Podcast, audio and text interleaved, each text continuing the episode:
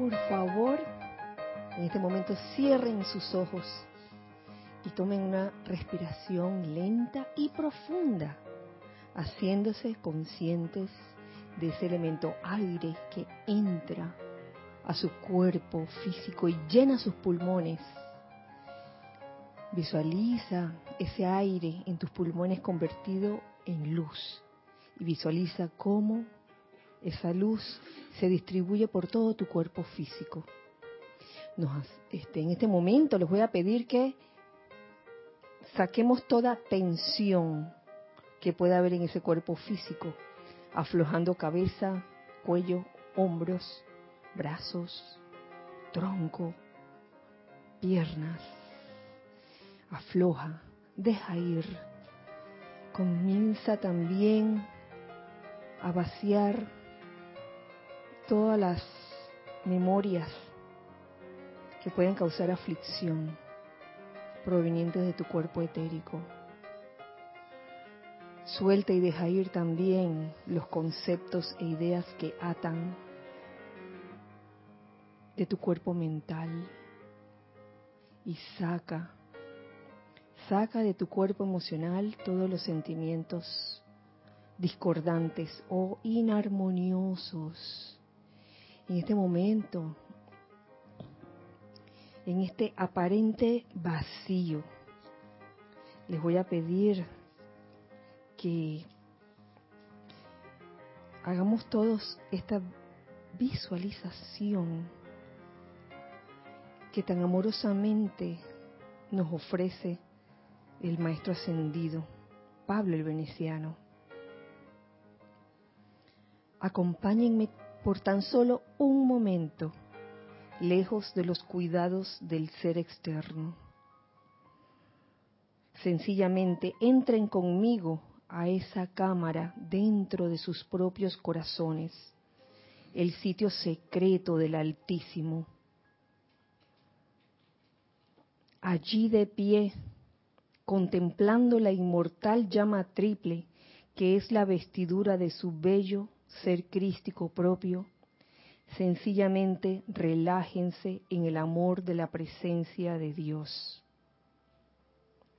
Al tiempo que su adoración fluye hacia esa presencia, recuerden que su cuerpo es el templo dentro del cual está la inmortal llama de vida eterna, dentro de la cual, sentado sobre su trono dorado, está el diminuto ser crístico hecho a imagen y semejanza de Dios eterno, a la espera de su adoración, de su amor, de su devoción, de las energías de sus mundos a través de los cuales Él pueda crecer y expandirse hasta que la totalidad de sus cuerpos sea llenada con esa presencia y el Maestro Crístico, irrumpiendo a través de la carne, se pare revelado como el patrón divino de la identidad individual de ustedes.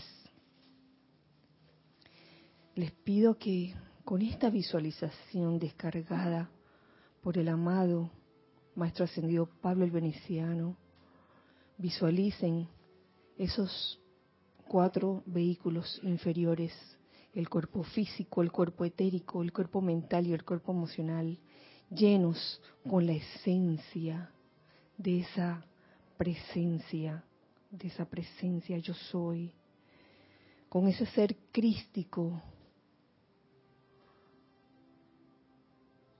que está en este momento dentro de ti y que visualizas como una silueta dorada que se expande, se expande, se expande. Y todo lo que conforman tus cuerpos, tus vestiduras inferiores, se convierte en esa silueta dorada. Siente cómo en cada situación que se te presente, en cada circunstancia, en el diario vivir, esa presencia dorada es la que se manifiesta a través de ti y te ayuda a discernir en cada momento, en cada segundo de tu vida, haciendo de ti la presencia yo soy visible, evidente y palpable. Esa presencia yo soy que es todo amor, toda comprensión, toda felicidad, toda paz.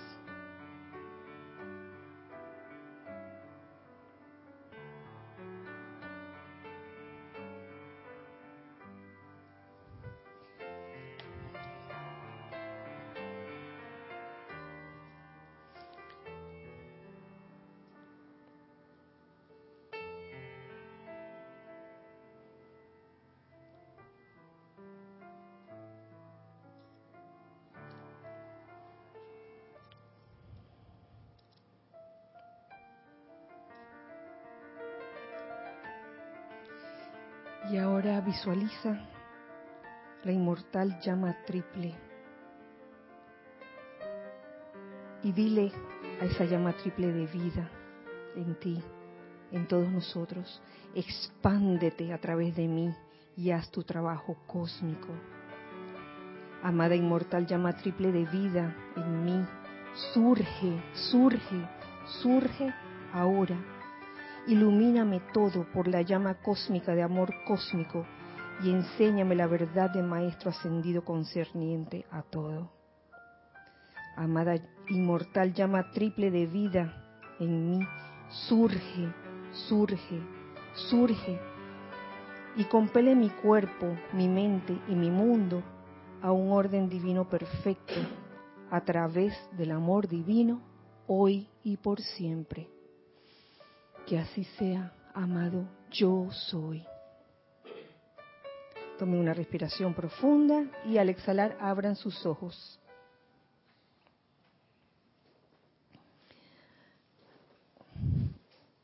Muy buenas noches, muy feliz día tengan todos ustedes.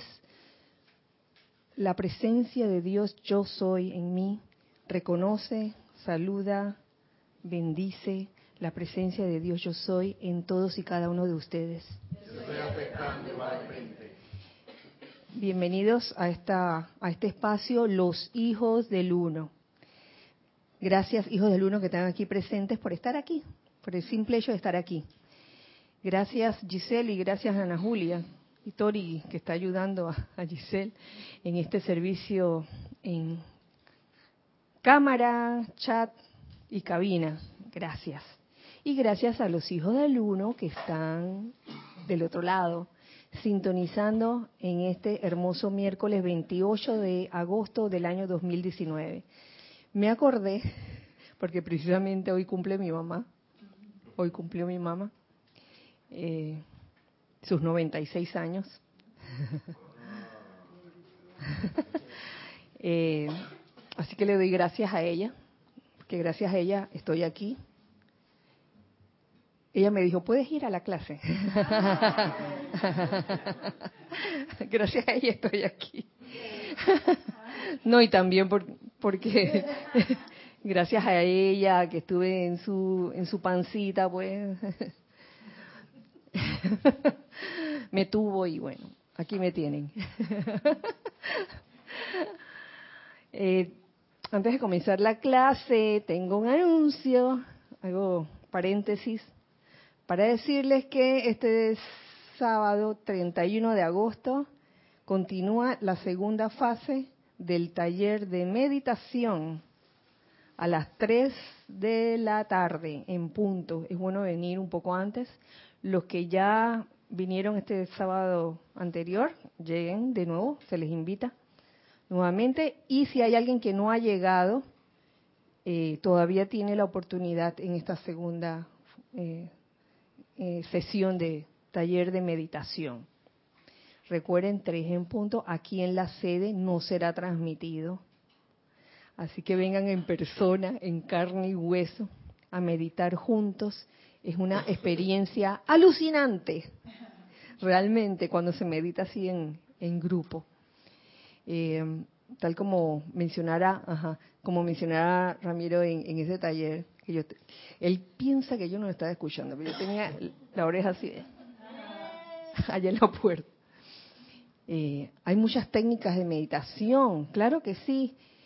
La que, la que se enseña aquí es bien sencilla y tiene un objetivo en particular y es el aquietamiento. ¿Mm? Seguro, el aquietamiento. De repente podrán pensar que, ay, el aquietamiento, ah, Pero el aquietamiento es tan importante que hasta es necesario, porque si, si no tienes ese aquietamiento, mm, difícilmente puedes actuar con sensatez, sobre todo en momentos difíciles. Ese aquietamiento te va a ayudar para el resto del día, para tomar sabias decisiones en todo momento, para hasta para poder controlar cualquier apariencia de malestar que tengas, la meditación ayuda. Y eso se los garantizo. ¿Tú quieres decir algo? Sí, se me viene la imagen de que lo necesario que es el aquietamiento y el ejemplo o la imagen que me trae es como quien quiere llenar una botella de algo, si no se está quieto, que está moviéndose constantemente, pues no puede entrar nada dentro de ella, todo se va por Así es. Y exactamente lo mismo, digamos, para que la gracia se descargue en el cuerpo físico, etérico, mm. mental y emocional del ser humano. El aquietamiento es necesario. Oh, sí, buen punto. Para recibir esa descarga y que no se, esté, no se esté desparramando ese cáliz, ese recipiente, que resulta de precisamente poner tus cuatro cuerpos alineados para recibir este, la descarga divina en cualquier momento. Eso por un lado. Y luego del taller de meditación, ese mismo 31, sábado 31 de agosto, habrá un taller de metafísica práctica. Este sábado, bueno, sí, este sábado no es 31 de agosto. ¿A qué hora va a ser? 4 y 15. Ajá. Justo después del taller de meditación, los que estén presentes también se pueden quedar. Eh, taller de meditación, eh, perdón, de metafísica práctica ¿Va a ser transmitido? No va a ser transmitido tampoco. Eh, así que están todos invitados a ese taller de metafísica práctica, en especial para eh, personas que vienen por vez primera y que no saben de qué se trata todo esto. Eh, ¿Cuál es el misterio? aunque sea que vengan por curiosidad y que vamos a, vamos a ver de qué se trata. Oiga, porque mucha gente ha venido por curiosidad a, través de los años.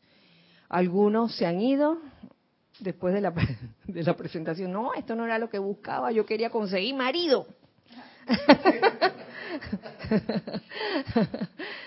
y otros se han ido, eh, otros se han quedado, perdón, otros se han quedado. Entonces, para esto es ese taller de metafísica práctica y para que se sepa que no es una cosa oculta, no, una, no es un conocimiento oculto o difícil de entender, muy al contrario, es una enseñanza accesible, accesible, no es una, eh, no es algo esotérico, esotérico u oculto. En estos días se lo preguntaban a, ayer se lo preguntaron a Carlos.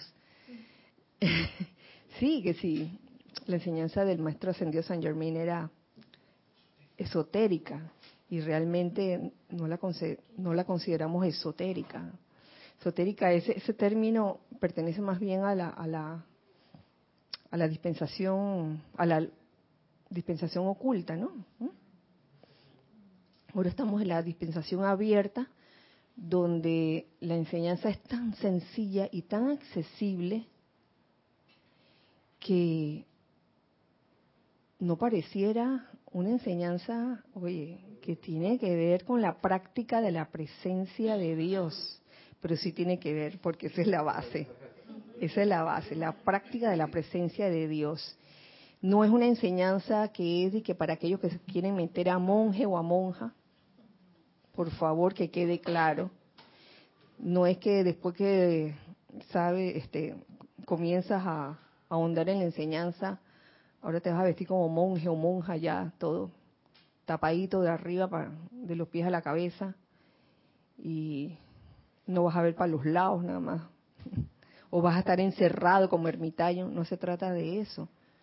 Serás una persona común y corriente, como todas las demás, claro, que ya lo que va a cambiar es tu estado de conciencia. No es que se te van a acabar los problemas, los problemas, los llamados problemas, que aquí llamamos apariencias, van a desaparecer. Eh, va a desaparecer la forma como los ves. Y vas a tener las herramientas necesarias para salir adelante ante cada situación. O sea, no, no, no nos vamos a dar al engaño de que aquí te, te vamos a resolver tu vida. Te vamos a buscar novio, casa. De que se consigue, se consigue, ¿no? Pero eso, eso depende también del plan divino en cada uno. Sí, del plan divino. No es que te va, va, va a salir uno decepcionado de que no conseguí el marido. Eso depende del plan divino de cada uno. Es como un tanto comprender qué hemos venido a hacer aquí, ¿cierto, Nere? Así que, bueno, ya saben, este sábado hay mucha actividad en la tarde. Cierro paréntesis, felizmente. y entramos a la clase de hoy. La clase de hoy tiene que ver con el video de esta semana que salió en YouTube. La obediencia a la presencia yo soy. Obediencia.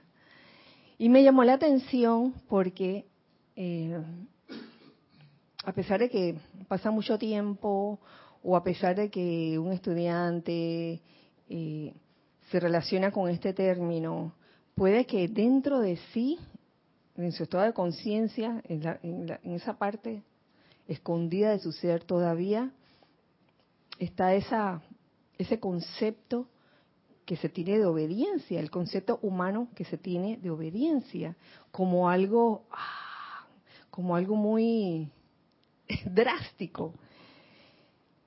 Y con esta enseñanza que, que salió en ese video de esta semana, la cual está descargada por el maestro ascendido El Moria, está contenida en el diario del Puente de la Libertad, El Moria, volumen 2, queda claro que eh, la obediencia a la presencia yo soy no debe ser obligada, no debe ser obligada, ni debe ser, ni, ni debe tomarse como una imposición. Es más, la obediencia divina no debe tomarse como obligación o como imposición. Eh, tampoco debería llevarnos a una actitud de puritanismo. ¿Cómo así? Miren, yo, yo busqué la definición de puritanos. Puritano, puritano se emplea para calificar a aquel individuo que defiende y difunde su apego a las reglas morales consideradas como virtuosas y aceptadas por la mayoría de la sociedad. El apego a las reglas morales. Aquí dice, aquí dice y de aquí no salgo. Dicho apego puede ser real o exagerado por parte del sujeto en cuestión. Lo digo porque a veces dentro de la obediencia, la obediencia a la presencia yo soy, comenzamos a conocer la enseñanza que nos dan los maestros ascendidos y puede, puede surgir una actitud de, de puritanismo, de que, ay, mira, ya llevo seis meses, yo no, ya no te como carne, ya no tomo narcóticos, ya no alcohol, ya no cigarrillo, sal, la, mira, mis comidas son sin sal, el azúcar ya ni la conozco.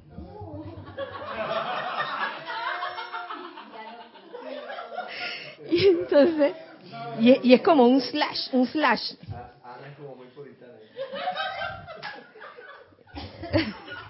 Sí, Ramiro. Es como, como una especie de, de vanagloria por las censuras y las privaciones, como sentirse superior por las privaciones que, que, a las que somete cualquiera de los cuatro cuerpos inferiores. Y es curioso que, que en la mayoría de los casos, por mi experiencia, eh, esa vanagloria lleva a que la persona se vuelve arrogante porque se cree superior al, al haber descartado alguna sustancia o algún hábito, superior a los que todavía los pecadores lo tenemos, ¿no? Me gustó esa última frase, como los pecadores lo tenemos. Oye, porque no lo, nosotros no hemos, bueno, yo no voy a hablar por, yo no voy a hablar por todos. Yo todavía no domino todas las siete sustancias, pero es bueno. ¿Ah? Ah, ella y yo no no dominamos las siete sustancias. Ah, él también dijo que, que, que los pecadores. Tres. él, ella y yo no dominamos las siete sustancias. Eh, pero es bueno, es bueno que se sepa, que se sepa y, y, que se entienda realmente cómo es esa enseñanza que la da el maestro ascendido Saint Germain, sí, el maestro ascendido Saint Germain sobre las siete sustancias, donde él no prohíbe, sino que eh, él lo dice claramente, en caso de que uno quiera manifestar la presencia yo soy a plenitud, deberás naturalmente descartar estas siete sustancias. Es un proceso y es necesario tener paciencia con uno mismo, pero a veces uno se obliga puritanamente y uno dice, yo no como carne, yo no como no sé qué, yo no. Y por dentro está de que, ah, pollito frito de Popeye. Uh. Dice... tres leches, que por cierto... Ah. Dice Iván Viruet, somos más. Ay, bueno, Iván más ella, él. Eh, eh, eh. eh confieso que no fumo, esa ya la... Eso sí, nunca me ha gustado fumar. Eh, ¿Qué querías decir, Carlos? Sí, sobre eso del puritanismo, que en, bueno, en realidad que esto de las sustancias no es que sea eh, como bien has dicho, es unos pasos que te dice el maestro San Germán, porque la presencia no ha dicho nada de eso. Y en el momento en que alguien de nosotros pudiese contactar con la presencia, se daría cuenta que todo eso ni siquiera está en el mapa. Esto está como para un aprendizaje, para un acercamiento de decir, pero no para tomárselo tan en serio como se lo toman los monjes de Atos, por ejemplo, que no quieren saber nada de la mujer y no tienen estatuas de mujer no tienen mujeres, no tienen ni cabras. Pero lo que no tienen es amor a la... No tienen cabras, en la, es la de Atenas, ¿la conoces eso, no? No cabras, cabras, porque es femenino. Fijarte, y viene a relación con lo que has dicho tú antes, de la bendición y el agradecimiento a la mujer, a tu mami, que es algo que falta porque se ha, se ha anulado a la madre tierra, a toda la parte femenina. Eh, y, todo eso son conceptos muy humanos, los que hacen que ese puritanismo, que puede convertir a alguien, como decía Ramiro, en orgulloso, engreído o, simplemente muy enfermizo. Sí, los extremos. Y el creerse que ya uno ya, ya, ya por, por haber eh, eh, superado, eh, en el caso de la sustancia, ya, ya crees que ya vas camino al cielo. Quiero indicar que esto, esto de que han quitado la parte femenina, quitan los, los regalos de la madre tierra, son los que se pueden haber encargado también de decir como que esas partes que nos da la tierra, utilizadas correctamente, nunca son malas, son correctas y pues se ha convertido como en algo que es, ah, si haces esto, no estás en el camino o algo por el estilo. Mm. Sí. Gracias, Carlos. Que junto con... Venía Neri, perdón, perdón, Neri y después Ramiro. Perdón, Ramiro. Eh, otra cosa que yo he podido quizás percibir es que si uno se va por la represión, puede ser que que eso salga por otro lado, porque me ha tocado ver personas y que, ay, sí, que son muy puritanas y tú de repente en una fiesta se les sale todo y que, Dios mío, esto, esta no era la persona que era así, así, ay, Dios mío, se desatan, porque quizás están reprimiendo las cuestiones y, en realidad esto es como una búsqueda de una purificación natural y que va en realidad eh, de mano con esa rendición a la presencia de yo soy y no con la represión de los deseos y, eso. Ahora, es, es un logro victorioso el, el, haber, digamos, eliminado una de las sustancias, dos o tres de las sustancias, pero eso no te da derecho a mirar mal al hermano que todavía no lo ha superado porque esa es otra cosa del puritanismo, ¿no? Diga, ay, porque ya tú ya no comes ningún tipo de azúcar, ves mal al que se está comiendo su, su trozo de pastel. Oye, por favor, no caigamos en eso. Sí, que con, he visto que en esos, esos impulsos puritanistas de estudiantes de la luz que tratan de que acercándose o queriendo acercarse a la presencia se privan de esta sustancia física, incluso de hábitos he visto que ese impulso los lleva también a perder la felicidad. Oh, y, además de haber perdido la humildad, en algunos casos también pierde la felicidad. Entonces, ¿de qué, de, qué vale al final de cuentas si, si se pierde esto que es más importante? Estar feliz, sobre todo ser humilde, porque a veces, a mí me ha pasado que yo, yo como poco azúcar, pero entonces cuando me puedo haber servido, viene la sugerencia, ay, pero pudieras reemplazarla por tal. Yo ni siquiera le he preguntado, pero viene el impulso de esta, de esta, de esta gente querida que en el afán de como que uno se supere en su concepto, uno entonces le haga caso a su sugerencia de alimentación, de hábitos de todo tipo. Entonces, eh, eh, al lado de la obediencia iluminada a la presencia yo soy, como que eh, se pierde lo fundamental, porque cualquier impulso que venga de la presencia yo soy necesariamente trae felicidad, necesariamente, viene con eso. Entonces, quizás es una buena advertencia si uno se siente amargado por la disciplina que se está metiendo, eh, no, es de la presencia, lo está forzando, no lo está transmutando con el fuego violeta del hábito destructivo, lo está reprimiendo, como dice Nereida. Sí, entonces, mira, la obediencia, eh, digamos que incorrectamente concebida, se toma como que, que si no obedeces hay castigo. Entonces se toma de que, ah, me van a castigar. Y esa, esa no es la idea. Entonces, por eso quizás muy adentro todavía puede estar ese concepto de que, de que si no obedezco, entonces voy a recibir un castigo, castigo divino, ¿no? Entonces, esa no es la idea. ¿Y por qué no es la idea? Ya les digo por qué. Porque la obediencia jubilosa la obediencia, primero que todo, debe ser jubilosa. En la realización de la santa voluntad de Dios resulta algo difícil de captar para la mente externa y sin embargo es la clave a la liberación. Clave a la liberación. La obediencia jubilosa a la presencia yo soy, a la voluntad de Dios.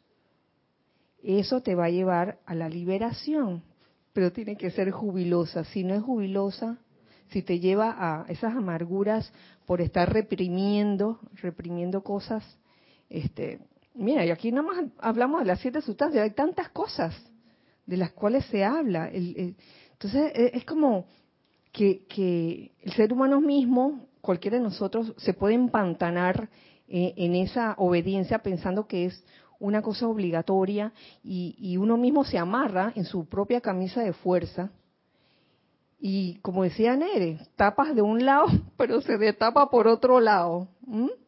Entonces lleva ante la mayoría de la gente quizás una imagen de lo que tú consideras que, que es lo correcto, pero bien que te escapa de que a las 3 de la mañana tomate tu batido, eh, pensar en otra cosa. A tomarte tu batido de chocolate.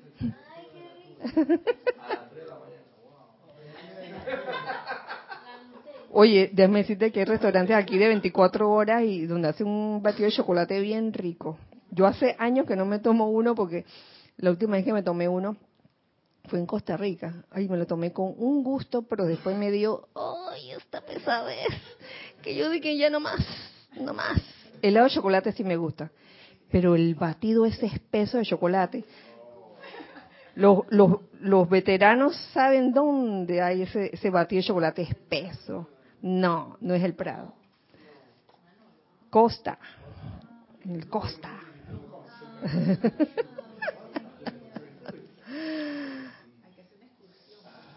Ay, un día vamos a ir. Oye, sí. Buena idea. Buena idea. Voy a hablar, voy a hablar allá con. Bueno, ya está.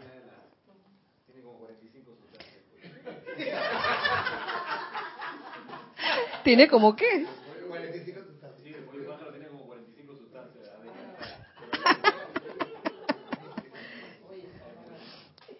Es muy rico el pollo pájaro. Harina, harina, sal. Entonces, la desobediencia a la voluntad de Dios ha sido la causa de toda limitación que haya experimentado la humanidad, así como también todas las evoluciones que viven en la Tierra, sobre ella o en su atmósfera. La desobediencia a la voluntad de Dios ha sido la causa de toda limitación.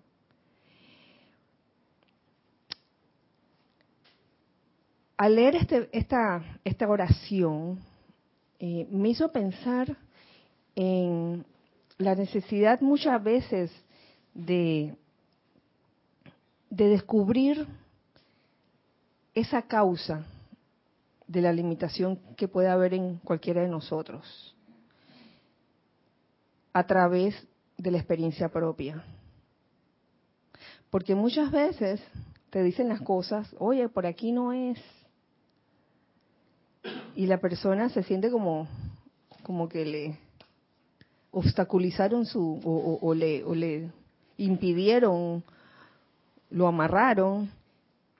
Y a lo mejor esa persona o ese estudiante lo que le corresponde es transitar por ahí, tener esa experiencia, para entonces eh, descubrir cómo la desobediencia a la voluntad de Dios es causa de su propia limitación.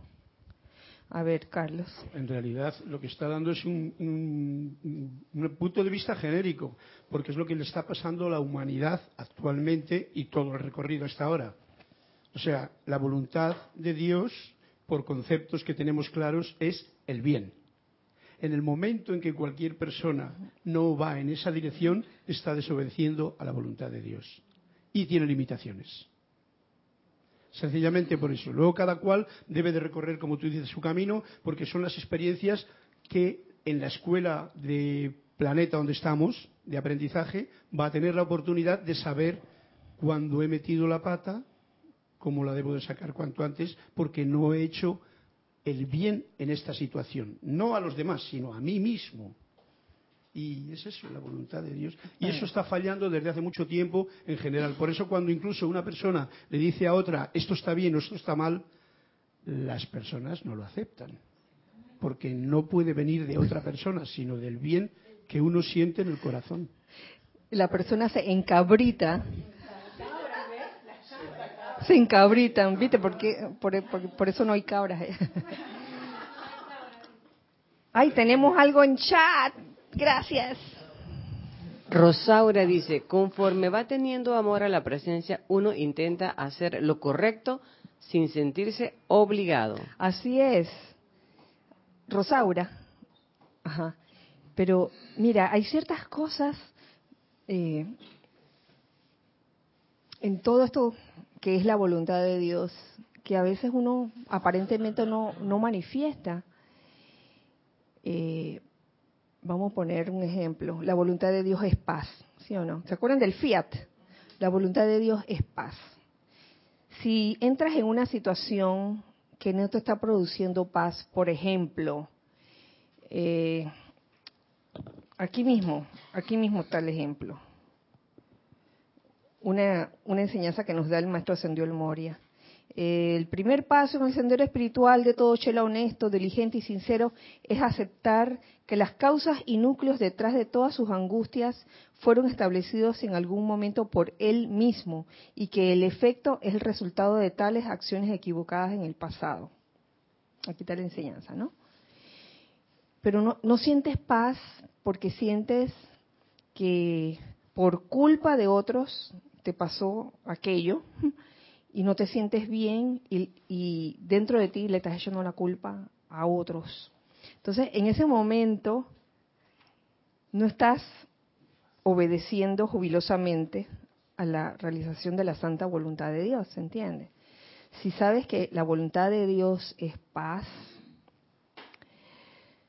¿ustedes creen que traería paz el estar constantemente echándole la culpa a otros de lo que te sucede y vivir en un estado de infelicidad constante y de miedo constante también, porque tengo miedo de que me hagan y que el otro me se ruche el piso. Uno no puede vivir así.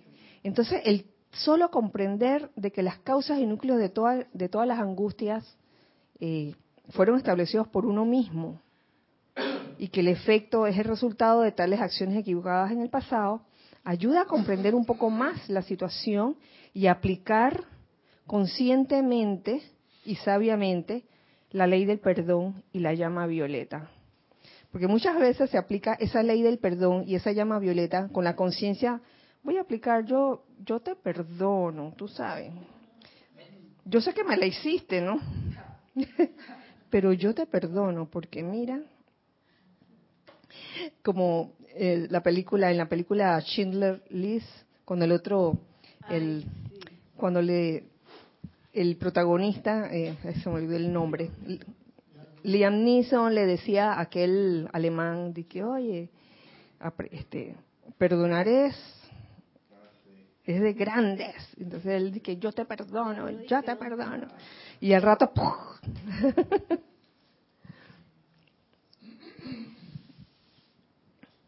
Ajá, ahí tenemos más. Angélica de Chillán, Chile, dice, Kira, bendiciones para ti y para todos. Angélica, bendiciones también.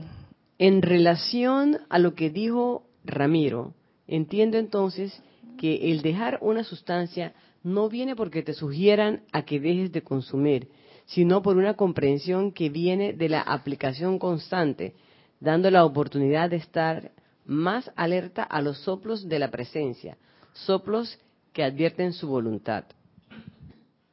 Claro, no es porque alguien te dice, pero es bueno, digo, obviamente el maestro ascendido San Germain te dice, te dice, estas son las siete sustancias que naturalmente has de descartar. Es bueno tener el conocimiento, pero no para tenerlo de que, ok, ahora voy a portarme bien y eh, el orden, carne, tabaco, narcóticos, café fuerte. Dice café fuerte. Eh, el sexo no está allí. Sal en exceso y azúcar en exceso. Todo eso.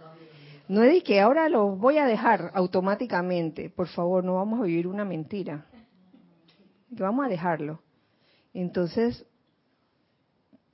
corres el riesgo de desarrollar lo que mencionaba Ramiro, eh, por un lado una, Nere también, una represión, una amargura, eh, una infelicidad también, porque, ay, cómo me gustaría tomar, comerme ese pedazo de pastel que se está comiendo. Ella, no hay paz, ¿ves? Y la voluntad de Dios es paz, no hay paz no pudiste dormir esa noche pensando en ese pedazo de pastel que se estaba comiendo el otro. Y tú por Andy que con tu, con tu rectitud te perdiste, te perdiste de vivir ese momento. Pasamos al micrófono a Nere. Yo regreso a lo que estábamos hablando de la ley del perdón. Uno, dos. Ay, eh, regreso a lo que estábamos hablando de la ley del perdón, que puedo ver un puritanismo ahí también, en donde yo dije, bueno, yo estoy bien y voy a perdonar a mi prójimo allá por allá. Ese es como un puritarismo que dice que no me dio aquí perfecto y el otro el que está mal y yo voy a perdonar al otro. Y en realidad es como, eh, ahí la, la, ley del perdón no funciona. La ley del perdón funciona cuando es un acto de amor en donde yo me doy cuenta y digo, tú sabes que estamos igualitos. y probablemente yo he pasado por ahí si es que no estoy en eso. Entonces es una acción de amor y no de separación en donde yo estoy bien, tú estás mal. Claro. Y, ya es otro estado de conciencia distinto. es que al decir yo te perdono, por ejemplo, yo te perdono, Lorna, en verdad me estoy perdonando a mí misma. Pero si yo digo yo te perdono, pensando, ella fue la que la hizo y yo no, porque yo nunca haría eso. Entonces, la ley de círculo se encarga de hacerte ver una y otra vez, oye, esa, esa energía la generaste tú mismo en algún momento. Lo que pasa es que no te acuerdas, no te acuerdas. Pero entonces en ese caso me parece que es mejor ir directo al grano y perdonarse uno mismo, entonces. Sí, pero muchas veces es necesario Claro, que esas eh, cosas se den en el plano físico. Yo te perdono, Lorna. Digamos que Lorna se dio cuenta de lo que hizo. Lorna, tranquila, yo te perdono, yo te perdono. Pero sabiendo que eso fue energía mía que en algún momento generé. Eso es difícil de, de tragar. Es bien difícil de tragar. Es fácil de decir, pero difícil de tragar. Es que yo veo que en todo eso va, va muy, muy implicado, muy inmerso ahí la la plenitud de la comprensión. Porque si no comprendes a la otra persona, porque de una u otra forma no, no vas a lograr la, plenitud del perdón. Porque es como si tienes que ponerte en los zapatos de la otra persona y decir, ven acá, yo fui así, yo estuve ahí. Tan, porque por lo, seguramente si es un, parte de la energía que regresa a ti por el ley círculo, ciertamente en algún momento has estado en esa situación y lo has vivido. Y entonces resulta que es como dice vuelvo y repito lo que dice Ramiro, que es como que, ah, bueno, yo, yo acá arriba y ellos allá abajo, pero ellos los pecadores y yo el puritano. Pero si tú estuviste ahí, o sea, tú comiste carne a... Se nos olvidó. A, cantidad, eh, o sea, todo eso hiciste y desbarataste y de todo, y ya se te olvidó, pues. Entonces hay un grado de comprensión de decir, acá, yo estuve allí, tengo que comprenderlo, estuve en la crítica, en la condenación y el juicio, en todo eso, en todo eso. Y entonces ahí de ahí viene como que naturalmente ese perdón. El perdón. no, lleva, ese ingrediente a mí, a mi comprensión, como que no hay un verdadero perdón. Es el perdón divino. La, la próxima. ¿No se oyó nada? Ah, ok. La próxima. Sí. Nos sigue diciendo el maestro ascendido El Moria, cada indicación e instrucción que alguna vez venga desde su presencia, desde su propia presencia yo soy, o de cualquiera de los miembros de la gran hermandad blanca, los liberará. Los liberará de aplicarse conscientemente de las causas y núcleos de las zozobras que limitan y atan al ser externo. Aquí no hay forma de inventar.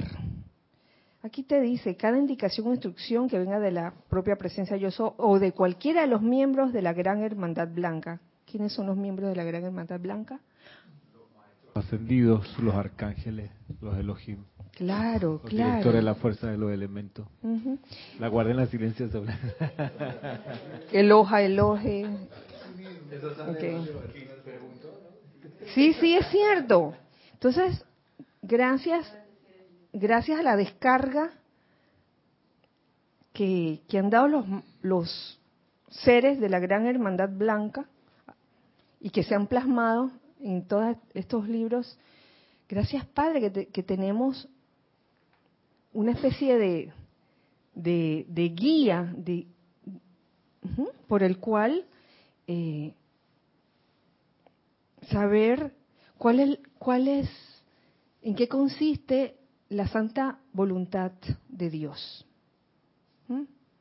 Y por ende, lograr esa obediencia jubilosa, no una obediencia humana, digamos, obediencia humana de esas que, que dan miedo, que atan, que amarran.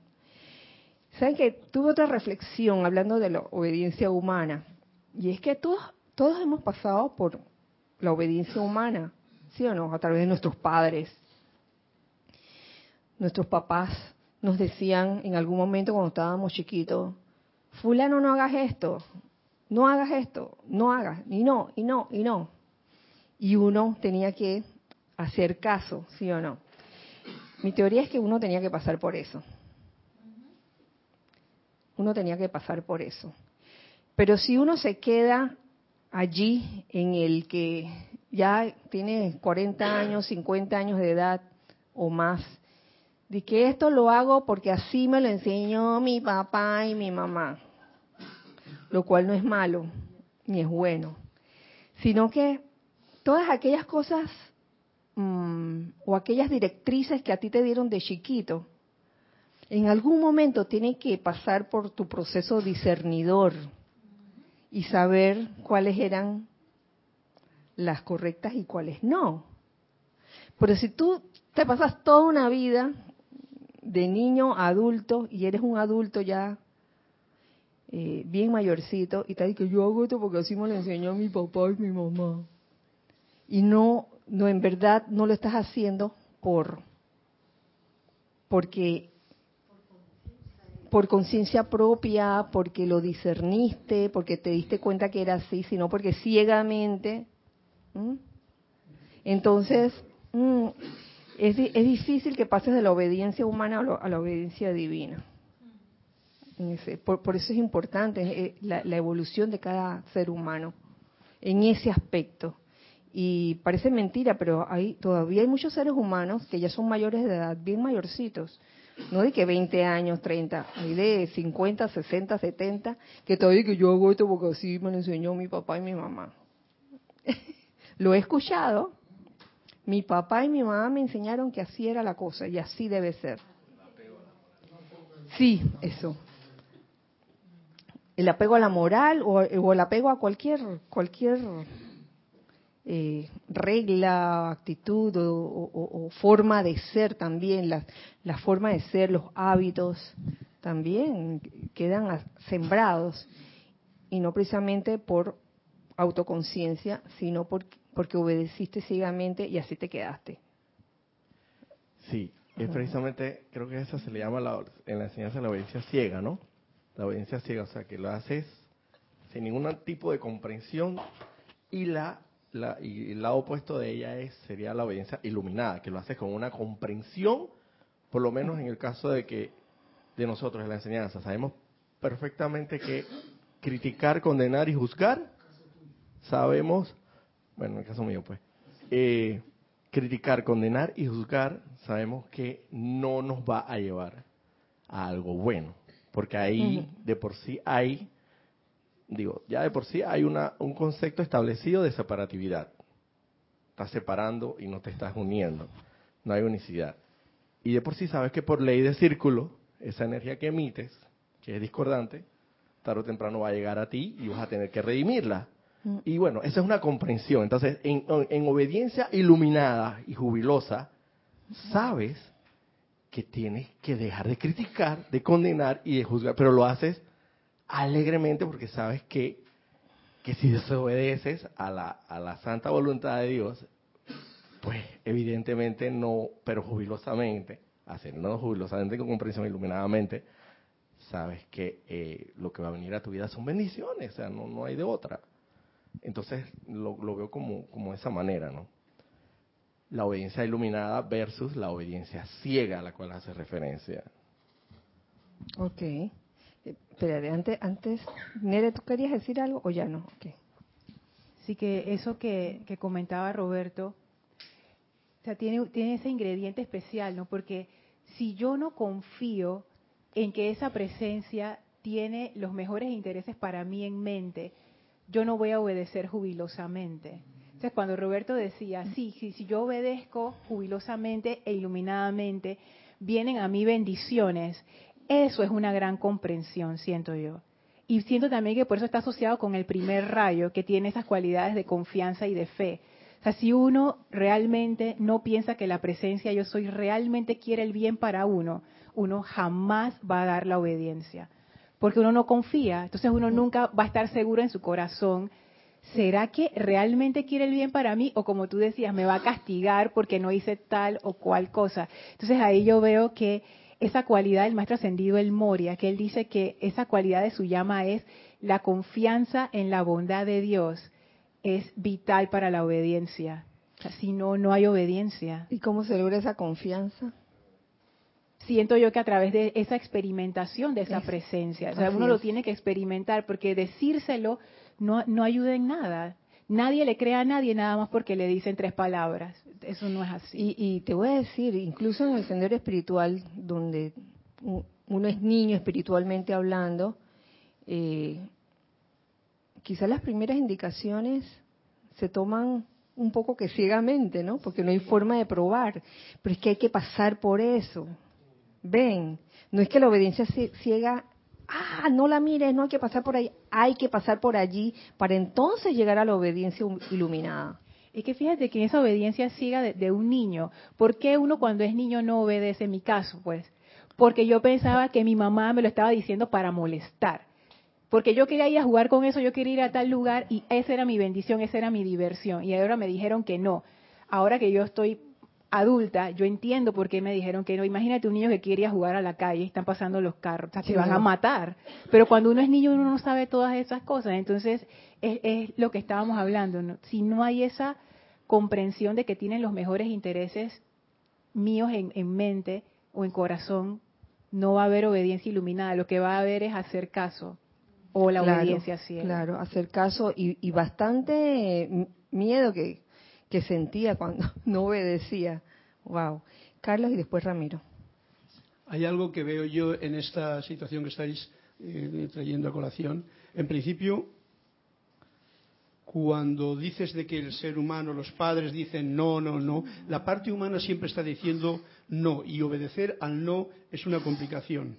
La parte divina siempre está trayendo bendiciones totales. Pero el problema que yo veo aquí es, y es donde estamos demostrando que aún somos niños o no, es cuando uno considera que la presencia está en alguna parte y no se considera que Él es la presencia en la más profundidad de su ser. Cuando uno tiene, porque la parte intelectual, los conceptos, los conocimientos, cree que es algo separado de la presencia, es un niño. Claro. Pero se pasa por ahí. Sí, pero quiere decir que se puede tirar uno toda la vida en ese estado o no. Eso va a depender de cada conciencia de cada cual.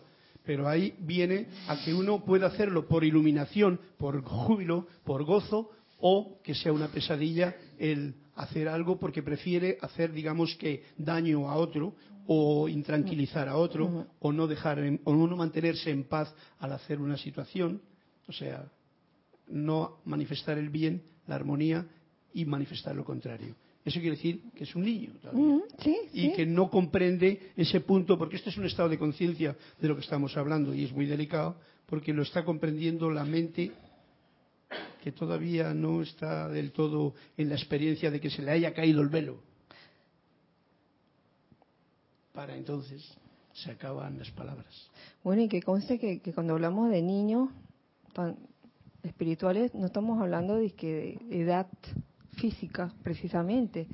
Hay gente, pueden haber corrientes de vida de 80 años que todavía son niños y pueden haber niños físicamente, niños de 10 años, de 12 años que tienen un estado de conciencia increíble.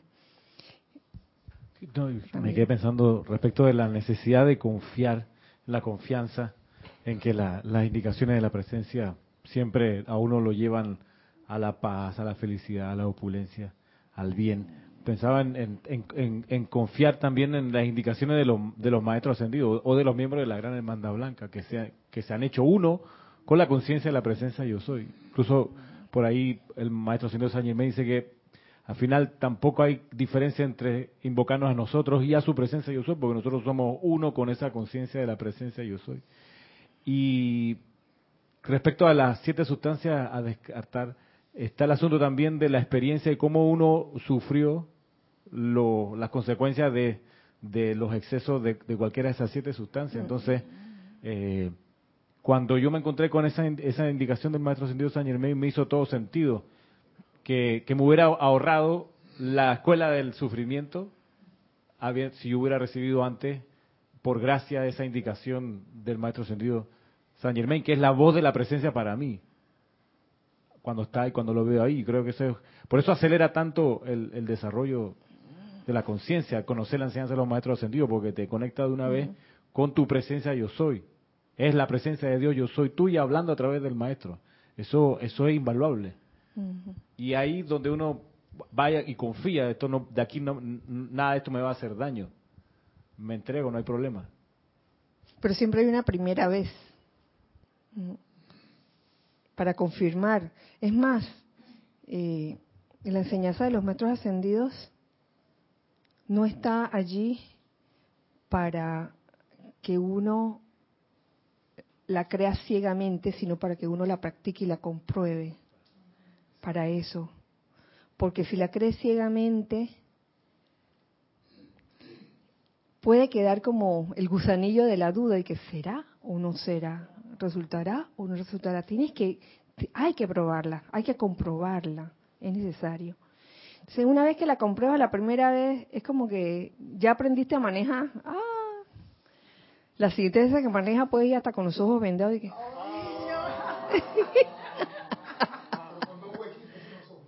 ah, por supuesto, con dos huequitos en los ojos. claro. ¿Cómo más? No. Ajá. Ay, cómo no. Que también estaba pensando que percibo que esto de la obediencia y la desobediencia tiene un componente de la personalidad. Porque si a mí me dijeran, Lorna, obedece, toma este millón de dólares y llévatelo, es tuyo. obediencia jubilosa, dame acá, me voy para mi casa feliz. Entonces, claro, ahí, ahí está la obediencia. ahí, entonces, Ah, bueno, buen punto, Nereida. ¿Y que de dónde salió ese dinero? Yo ni pregunto, yo me lo llevo. Vela, no, vela. que, tienes razón, yo debería preguntar. Pero el, punto es que, ¿dónde, ¿dónde empieza la rebelión? ¿Dónde yo me empiezo a, encabritar cuando va en contra de mi voluntad humana? Ese es el ah, problema de la obediencia. Realmente es un problema de la personalidad. De que me vas a decir ay, que tengo que limpiar todo esto. Ay, tú me vas a decir que los 20 tazones que están arriba los tengo que limpiar. Que tengo que cambiar mi hábito de tal cosa, que ahora no puedo hacer lo otro. O sea, todo tiene que ver con esa voluntad humana. Mm, claro. todavía hay un grado de, estar supeditados a, a esa voluntad humana, ¿no? Entonces, reconocer eso es ya un logro, el solo reconocer. Reconozco que todavía me gusta el pastel de chocolate o el tres leche, el dulce tres leche, todavía me gusta. Confieso y reconozco. Entonces, sabe que eh, el exceso de dulce, pues, no, no solo afecta en el sentido que lo dice el amado Maestro Ascendido San Germain, sino también físicamente afecta. Uf, eso es, eso es fijo. Sí, que también eh, pensando en lo que acaba de decir Lorna, a veces no en lo de la personalidad. A veces a la personalidad también puede ser que no le hagas, no le hagas sentido alguna directriz de la presencia yo soy. Entonces, como uno no le hace sentido, uno como que se revela. Y me recuerda esa parte de Matrix en donde Neo le dice que tiene que pasar por aquí eh, y no hace caso, porque era de que un precipicio, una cosa así, ¿no? En, el, en la Matrix. Sí, y entonces él tuvo que pasar quizás por esa experiencia de desobediencia para luego más adelante obedecer pero a veces sí a la personalidad puede ser que no le haya no le haga sentido las indicaciones de la presencia y es ahí como un salto de fe, ¿no? Por, por lo general a la personalidad no le hace sentido. Las indicaciones de la presencia yo soy de que, ¿cómo voy a hacer esto? ¿Cómo voy a perdonar a este, esta, esta fulana, este fulano después de lo que me hizo? Después de lo que me hizo, me es difícil. En un caso así, yo creo que, como conversaba en estos días contigo, oye, la mejor medicina para un caso así es el tiempo. Porque uno también tiene que ser honesto. Si a uno le cuesta perdonar una situación, uno no puede estar con la carita y que, ay, yo te perdoné, no sé qué. Por favor, por favor, si no has perdonado, oye, quédate callado, trabájalo, trabájalo, every day, todos los días, a cada minuto, trabájalo en silencio. Llegará el día en que verdaderamente puedas perdonar. ¿Tú quieres decir algo? No, me quitaste la palabra. Lo que voy a decir eso, que hay que trabajarlo con las herramientas que tenemos a la mano. Y parece mentira, parece tan redundante, pero es así. La llama violeta de la misericordia y el perdón. Y seguro me ha pasado. Funciona de una manera maravillosa. Y como dices tú, con el tiempo, silenciosamente, y pasa algo maravilloso. Maravilloso. Esa persona llega a ti, algo pasa. Y tú te quedas y que, wow, ¿qué pasó aquí? Sí, sí. A mí me pasó después de unos, creo que eran como 16 años de estar en una situación bien caótica con una persona, pero bien, bien caótica, terrible, terrible. Eh, cuando me pasó eso con la persona, no conocía la enseñanza. La conocí poco después y estuve aplicando la llama violeta, de verdad. Y me la encontré en el lugar donde menos pensaba yo que me la iba a encontrar, en otro país, imagínate. Y, y apenas nos vimos, fue un abrazo. Yo no sé por qué, pero fue un abrazo así. Ya después no la volví a ver. Porque así, así es que sucede la magia del perdón. No es que, no, no es que ahora dije, ay, ahora vamos a, vamos a hacernos hinchipinchi. Hinchipinchi quiere decir que amigas inseparables. No, significa eso, significa que el perdón, oye, ven acá, tengo ganas de abrazarte realmente y, ya eh, redimir toda esta energía que se mal calificó en aquel momento, sinceramente. No, no te deseo mal, al contrario, te deseo mucho bien. Eh, quiero que prosperes, quiero bendecirte y todo eso. Para comenzar, y, sigo eh, compartiendo con ustedes lo que nos dice el maestro ascendido El Moria. Para comenzar, la sugestión del ser externo, la sugestión del ser externo, la cual ha emanado de la naturaleza inferior, causaron desobediencia al plan divino eh, ¿qué, es, ¿qué es su gestión del ser externo? Mira lo que te hizo, qué humillante, te hizo sentir bien mal, te hizo llorar, te hizo deprimirte. Quiero mi libra de carne. Reclama tu libra de carne, estás con todo el derecho de reclamar, porque fue una injusticia lo que se te hizo. Eso es todo lo que te dice el ser externo, ¿no?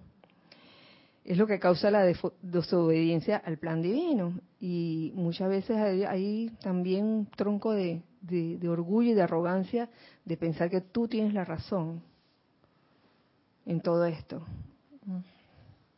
Cuando en verdad las cosas que pasan, las causas y núcleos detrás de toda la angustia de uno, la, la estableció uno mismo en algún momento y es el efecto de lo que estamos viendo. Y no nos acordamos. La mismísima palabra obediencia, ahí viene la cosa, viene la cosa, la mismísima palabra obediencia hace que los sentimientos de algunas personas se encabriten.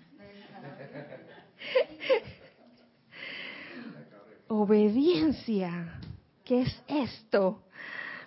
la misma palabra obediencia. Permítame señalarles, amados chelas, que a ustedes se les requiere obedecer únicamente a su propio santo ser crístico, que es el anclaje de su propia amada presencia yo soy, dentro de sus corazones palpitantes, el anclaje de su propia amada presencia yo soy dentro de sus corazones palpitantes. No es un hombrecito que va a venir y que yo soy tu santo ser crístico, está dentro de, ti, dentro de tu corazón. Y a la hueste ascendida de luz, y a la hueste ascendida de luz. Obedecer a su propio santo ser crístico y a la hueste ascendida de luz que se ha hecho una con la perfección de su propia presencia a fin de poder auto liberarse de los resultados manifestados de las semillas de desobediencia, las cuales ustedes han sembrado en el pasado. Todas esas cosas que nos acontecen y que vienen a nosotros son, ¿qué son? Los resultados manifestados de las semillas de desobediencia. Esta obediencia a Dios es una rendición individual del ser externo a esa presencia yo soy divina. Rendición individual. Así como también una aceptación de y amorosa cooperación con las indicaciones emanadas de dicha presencia de parte de la mente externa. ¿En qué consiste? Aquí lo que nos está diciendo el maestro es en qué consiste esa obediencia a la presencia yo soy, una rendición, una rendición individual del ser externo, el ser que está consciente de lo que está ocurriendo a tu alrededor. ¿Puedes repetir lo que dice de la mente externa? Ajá, voy. Ajá. Eh, esta obediencia a Dios, lo tengo que leer todo, es una rendición individual del ser externo a esa presencia yo soy divina, así como también una aceptación de y amorosa cooperación con, ¿con qué? Con las indicaciones emanadas de dicha presencia de parte de la mente externa. El que coopera amorosamente es la mente externa. Sí, eso es lo que yo entiendo. y, el que la acepta también, aceptación acepta y coopera amorosamente es la mente externa. Es exacto. Entonces son escogencias que cada uno hace. Aceptas y cooperas o no aceptas y no cooperas. Si no aceptas y no cooperas, desobedeces. Y si desobedeces a la presencia yo soy, ¿qué pasa? Eso es causa de limitación. Que a lo mejor alguien tiene que experimentar. Que puedo ser yo, pueden ser cualquiera de ustedes, ustedes mis queridos hijos del uno que están del otro lado. Puede ser con cualquiera de nosotros. Esto acarrea una tremenda descarga al individuo y a través de dicha persona permite que la presencia yo soy comience a exteriorizar el plan divino del individuo en cuestión a través de la aceptación y de la amorosa cooperación.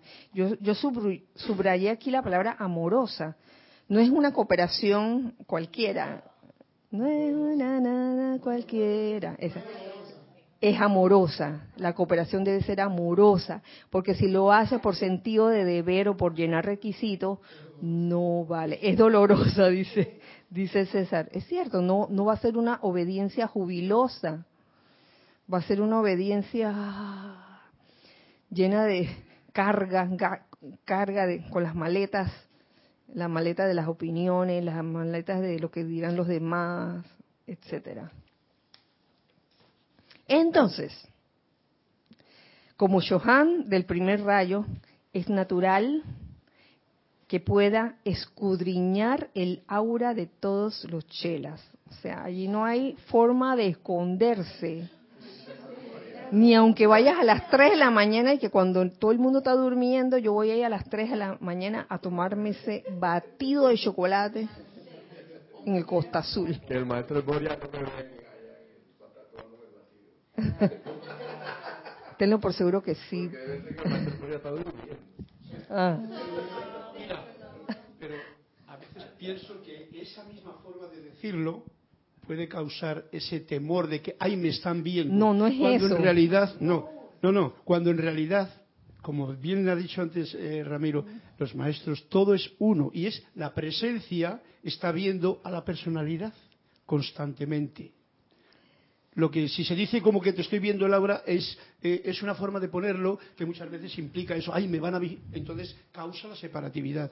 En realidad, el gran yo soy está siempre consciente de lo que pasa en el poco yo soy.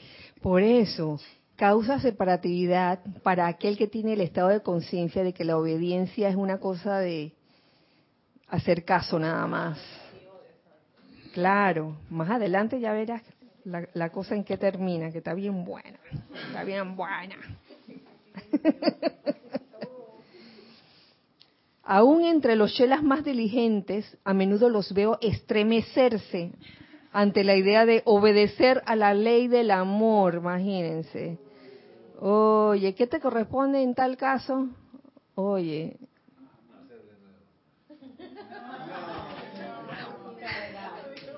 Nacer de nuevo, dice. claro, nacer a una nueva actitud, nacer a un nuevo estado de conciencia, eso sí. Y muchas veces el poco yo o la personalidad se resiste a, a morir y, y a nacer con un nuevo, nuevo yo. De que en realidad esa es una oportunidad que tenemos en cualquier momento del día, Claro. porque es la forma en que la ilusión se desvanece y aparece la realidad a través del sentimiento de amor. Pe- pe- ajá, así es.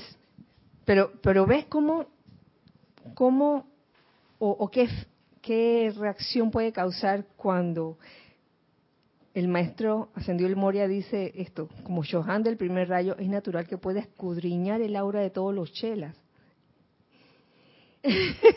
Algunos se pueden asustar, pero la idea no es esa. Entonces, después de todo, obediencia a Dios no es más que cooperación amorosa con el bien. Cooperación amorosa con el bien. Oye, eso es la obediencia a Dios. ¿Mm? Permítanme señalar que tal obediencia es enteramente una actividad autoconsciente y voluntaria a la cual entra el chela. No es que vas a caer en trance de que ah, me está hablando el maestro, que el maestro aquí ha entrado en mí y entonces, aunque nosotros, dentro de las enseñanzas hay, hay una frase que a veces uno dice, amado maestro ascendido San Germain, camina a través de mí. Eso no significa que ahora te va a dar un, una tembladera y, te vas a caer en el piso de que, ah, sí, no, no se trata de eso, se trata de que, de que vas a aprender a reaccionar como el maestro lo haría en un momento dado, vas a aprender a ver como el maestro vería, vas a aprender a, a escuchar como el maestro escucharía, y eso, qué bello. Tal vez en ese, en ese momento verías la situación en forma diferente. Permiso.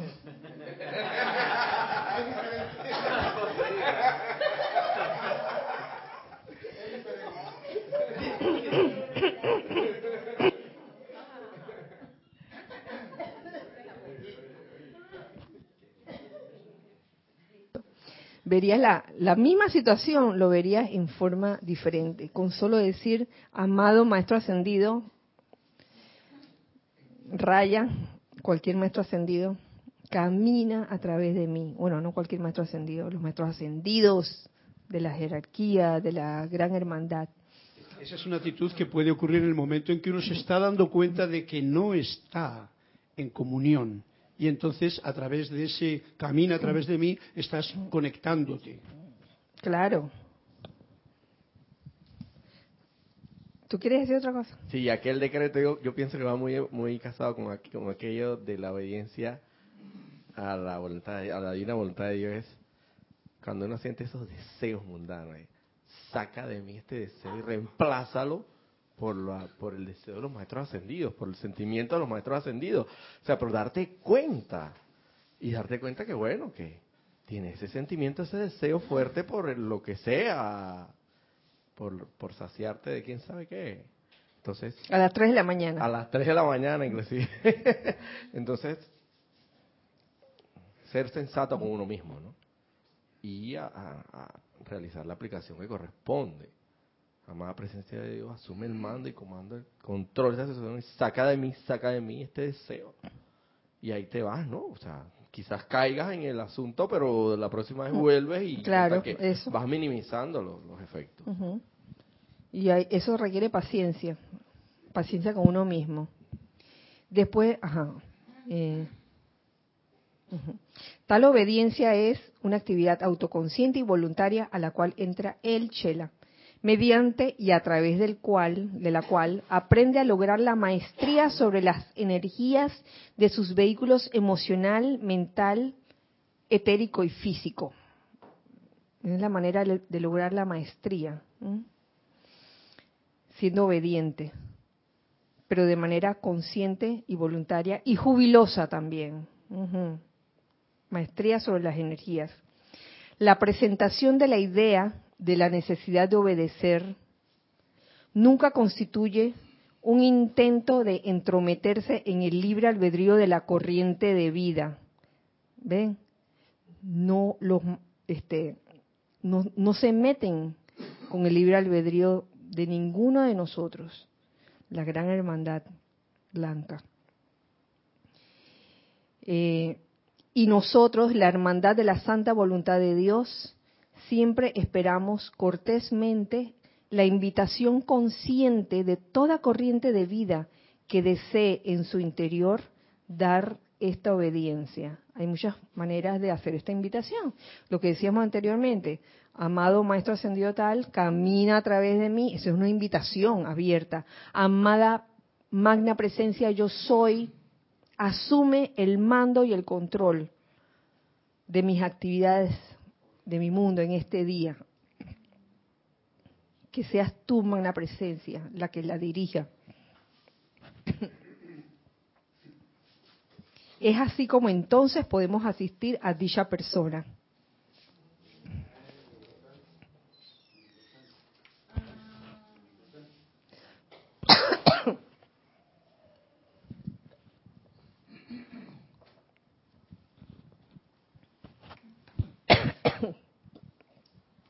Jamás se van a entrometer. Así que el hecho de que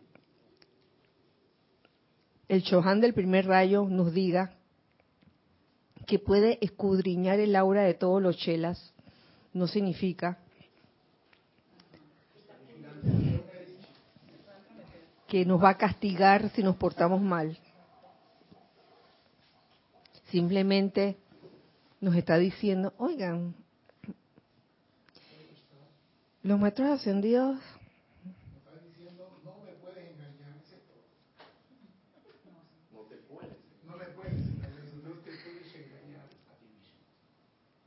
conocen lo que hay en nuestra aura.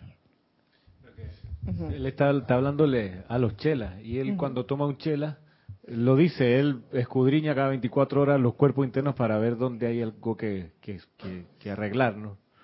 En cooperación con, la, con el Cristo de ese, de ese chela. Entonces, claro, escudriña porque está entrenando, ¿no? Sí, es que después de, de, que él menciona que él puede escudriñar el aura de todos los chelas, acto seguido o punto seguido dice, oye, en base a eso, a que puedo escudriñar el aura de todos los chelas, aún los chelas más diligentes, uy, a, menudo se, estremecen ante la idea de obedecer a la ley del amor. ¿Qué quiere decir eso? Imagínense alguien que no es chela. Eh, yo, yo creo que lo, lo que está diciendo aquí es bien misericordioso. Porque nos está diciendo, oigan, uno que uno no es ni chela y uno puede puede existir esa posibilidad de estremecerse ante la idea de obedecer a la ley del amor, porque hasta un chela más diligente también se puede estremecer por eso. Recuerden, nosotros en mayúscula, nosotros nunca nos entrometemos, nunca nos entrometemos, Solo venimos producto de la invitación que nos hacen. ¿Qué les parece? Sí. Es una de las manifestaciones de humildad de, los maestros. Impresionante porque pudieran ignorar el libre albedrío, como esa gente que no está uno comiendo azúcar y dice, ay, pero debería reemplazarlo con no sé qué.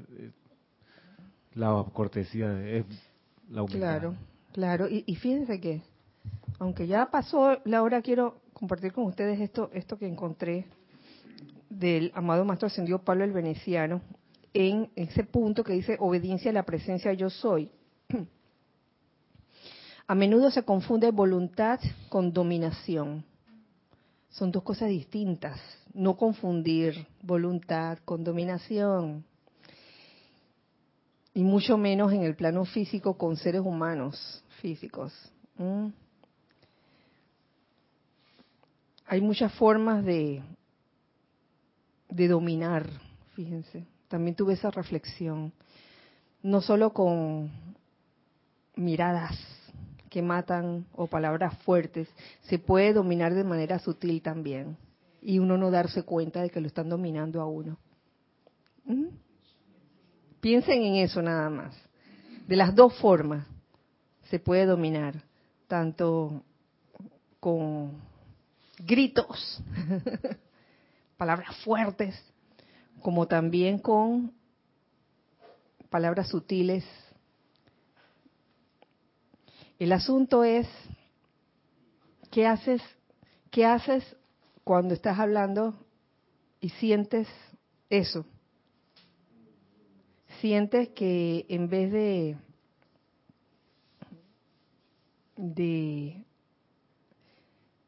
amabilidad, hay lo contrario, o, hay esa radiación como de querer dominar, porque uno siempre se va a encontrar corrientes de vida así. Uno no tiene, digo, mi respuesta sería, no tengo nada que hacer con la otra persona que trata de dominar, yo simplemente no, no me dejo dominar, de persona a persona, estoy hablando de persona a persona, obedeciendo a la santa voluntad de Dios, que es otra cosa diferente. Eh, otra cosa es que en un momento dado alguien que puede ser tu, em, eh, tu jefe eh, o tu instructor te puede dar una directriz, pero, con el paso del tiempo esa directriz siento yo que, debe ser como, como asimilada. Tal vez en los primeros pasos que da un estudiante nuevo, muchas veces esas directrices se, toman de que casi que ciegamente, que okay, lo voy a hacer aunque no sé por qué, pero lo hace. Tal vez hay que pasar también por ese tramo para llegar eh, a una madurez espiritual y que ese estudiante eh, coincida eh, con ese, ese guía o ese instructor y que bueno, en el momento de trabajar en equipo, miren, esto es lo que hay que hacer y no obedeciste ciegamente, sino que te diste cuenta de que, oye, vamos a hacer que esto funcione o esta actividad o este proyecto funcione de manera eficaz. Y esta es la mejor manera. Pero que no sea por dominación. Una dominación de esas caprichosas que a veces surgen, sino que sea una, una cuestión verdaderamente eh, discernida, digo yo. ¿Tú querías decir algo? Ya no. No solamente que no solamente esa forma de dominar por una base de gritos o de palabras o más útiles o no, sino incluso el hecho de en pensamiento y sentimiento tener un sentimiento dominante generalmente debido a conceptos que uno tiene, porque no es por un discernimiento, ya que si no estaría escuchando. Alguien está hablando y otro está diciendo, sí, pero no tiene razón, eso no es así, y tal y que cual. Lo está pensando, lo está sintiendo y lo está sugestionando, aunque sea silenciosamente. Y eso está irradiándose. Eso puede pasar, sí. A, eso, eso también me refería, que, a veces no, no, es por gritos audibles, sino, no sé, algo, una vibración que emana, como diciendo que yo no castigo, pero si no hacen esto, puntos suspensivos, bueno, no, no hablando de castigos, hay, muchas formas de dominar también. Eh, Por ejemplo, haciéndote sentir culpable. También, oye, esa es buena, buenísima. De que no, está bien, está bien. No me has hecho nada. O, ah, bueno, no me pudiste ayudar, está bien. Yo, ver, yo veré cómo hago, yo veré cómo me arreglo ahí, a ver quién me puede ayudar. Entonces ya es como la dominación. Ah. sí, hay, hay, hay muchas formas. A través de, de también dizque del cariñito y del amorcito cuando se malinterpretan, ¿no? Dice, oye, tú me amas de verdad. Haz esto por mí, sí. Si me amas de verdad, demuéstramelo. Demuéstramelo. ¡Ay, esa está buena! Si tú verdaderamente dices ser mi amigo, ¡ay, esa es buenísima! Oh, el chantaje emocional también, tantas formas. Bueno, con esto hemos terminado la clase de hoy, recordando este sábado que tenemos actividades aquí en la sede. Eh, vengan en sus cuerpos físicos. Taller de meditación a las 3 de la tarde y taller de metafísica práctica a las 4 o 4 y 15 de la tarde. Eh, que la magna presencia yo soy, que el maestro ascendido, el Moria, nos insufla a todos con su radiación, que nos ayude verdaderamente a comprender lo que realmente significa la obediencia a la presencia yo soy, la obediencia a la santa voluntad de Dios. Que así sea y así es.